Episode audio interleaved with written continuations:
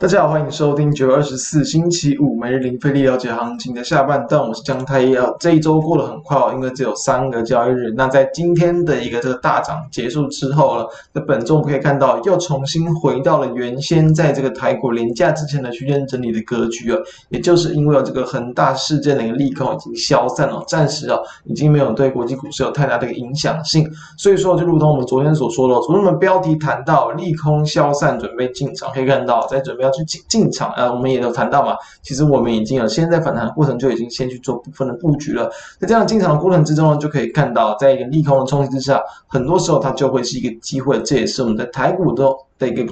应该说历史的一个过程当中啊，常去看到一些迹象，所以这都是大家可以去持续关注的方向。那现在既然回到区间整理格局，那就又回到原先的方式，就是以高出低进的模式哦。只要这个个股没有这个明显的一个这个脱离区间呢，你都可以是以一个一个比较短线区间的一个这个逢低买，然后逢高卖的角度来去应对跟操作，这个是我们对于目前行情的一个看法。那我们就先来看到，在目前的一个这个台股的一个方向，先来看到在今天也是一样开高之后，几乎是大部分很强的。整理中场收涨了一百这个八十二点左右，那可以看到最近这几天的盘势都非常的像，不管是开低还是开高，都是在直接往下跳或者是往上跳之后呢，大部分时间其实都是在比较偏向一个狭幅的一个震荡波动。过程没有太大，柜买指数也是一样，开高之后就是一直一路的维持高档震荡，然后呢去这个收高，所以这是目前台股的一个迹象，也就是因为量还是持续的缩。那今天成交量的呢两千七百六十一亿元，其实还是比月均量来的还要低，所以依旧不管是反弹啊，不管是下跌，其实都可以看到没有爆出很明显的量，这就是目前台股它的一个这个特性，所以已经成为低量，那自然就要去更小心一些这盘中追价的风险，因为量少嘛，很多个股它当然你要去追价都会比较有一点风险，就是说它的一个后有可能会后继无力。但是你等它过程之中的震荡压力，就像我们上一集也谈到，就是等它过程之中的震荡压力再去做进场，都会是个不错的机会。很多个股也都有这样的一个这个情况出现了，所以。这是目前的迹象。那我们来看到，今天站回了五日均线之上，当然还没有去这个站回到月线跟这个季线之间，因为其实近期的月线是在这个持续的往上扬的，所以当然了比较难去快速的站回。但是其实已经是应该说站回到了先前这个九月九号的一个低点了，一七一二点之上，所以等于又是重新回到了大概在一七一零零啊，然后到这一七五零零之间的区间震荡的格局，可以先从这个方向来去做观察。没有再度脱离之前，它都还是可以以一个的区间的角度来去看待，等于说。后续的台股有短线的压回，没有破支撑，都会是进场点哦。好，那我们来看到今天的一些这个个股的一些表现。首先，我们先来看到在面板股部分了。面板当然最近有点类似利空出尽嘛，因为这个在这个第四季的一个报价趋呃趋跌，然后呢这个外资看坏，但是股价其实已经跌得很深，就如同我们先前有提到，确实哦，股价以目前它的一个状况来看，其实本益比算是偏低的，当然就是因为产业的一个前景堪忧。报价的一个下滑的一个疑虑，而让它的一个这个股价都是维持在弱势的整理。那这边可以看到，其实在。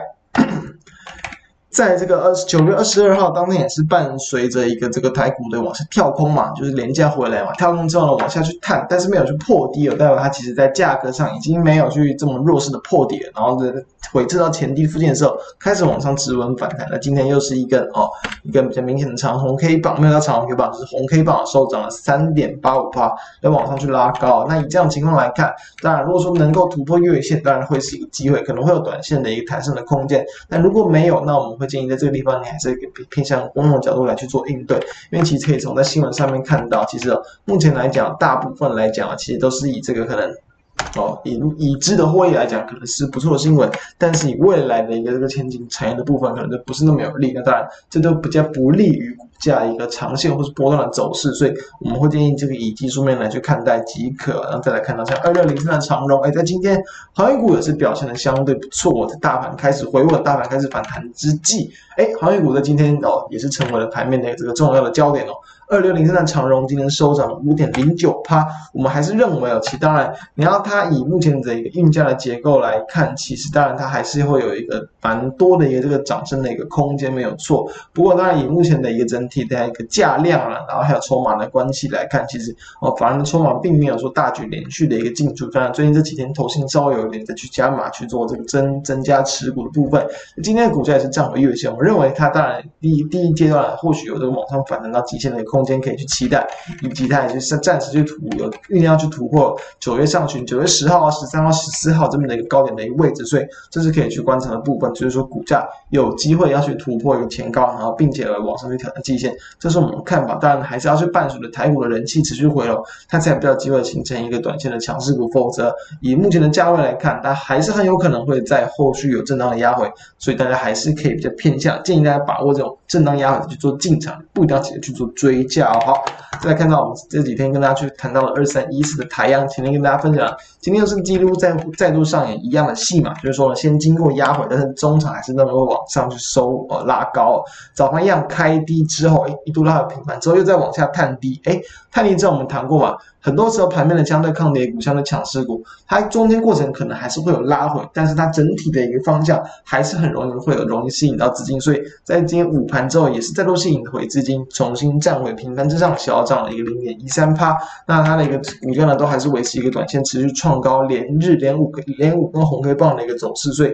依旧是值得持续观察的短线标的。这样看到。二六呃二三六八的金像电，这个地方我们就先去做获利了解出场，因为当时候也是在大约在这个六十九块以下去做切入的。当时候的一个状况其实是这样子，就是说它目前的股价我们有谈过嘛，它都是比较偏向于区间整理，区间的一个低点其实大概在六十五到六十八元左右，它目前的区间。那区间的上缘当然就是以近期的一个呃，就是在这个八月份的高点来看，大概在七十四啊七十五元左右。所以说昨天它当然顺利的往上突破，但今天又跌了回来。所以哦，它很可能还是会比较偏向一个比较区间的一个角度来看，这是我们谈过很多次的哦，区间高出低进就是这样的一个态度。你在接近它那个区间的一个支撑区附近，你去做买入，等待它股价真的有开始往上反弹，来到压力点附近，如果是没有很有力的突破压力，你就去做出场，这就是它的一个很简单的操作策略。所以这是我们在近期也是持续跟大家做这种标的，那希望大家能够从这样的一个案例之中。来去知道怎么样来去应对到这样区间整理的一个格局，然后再来看到一样，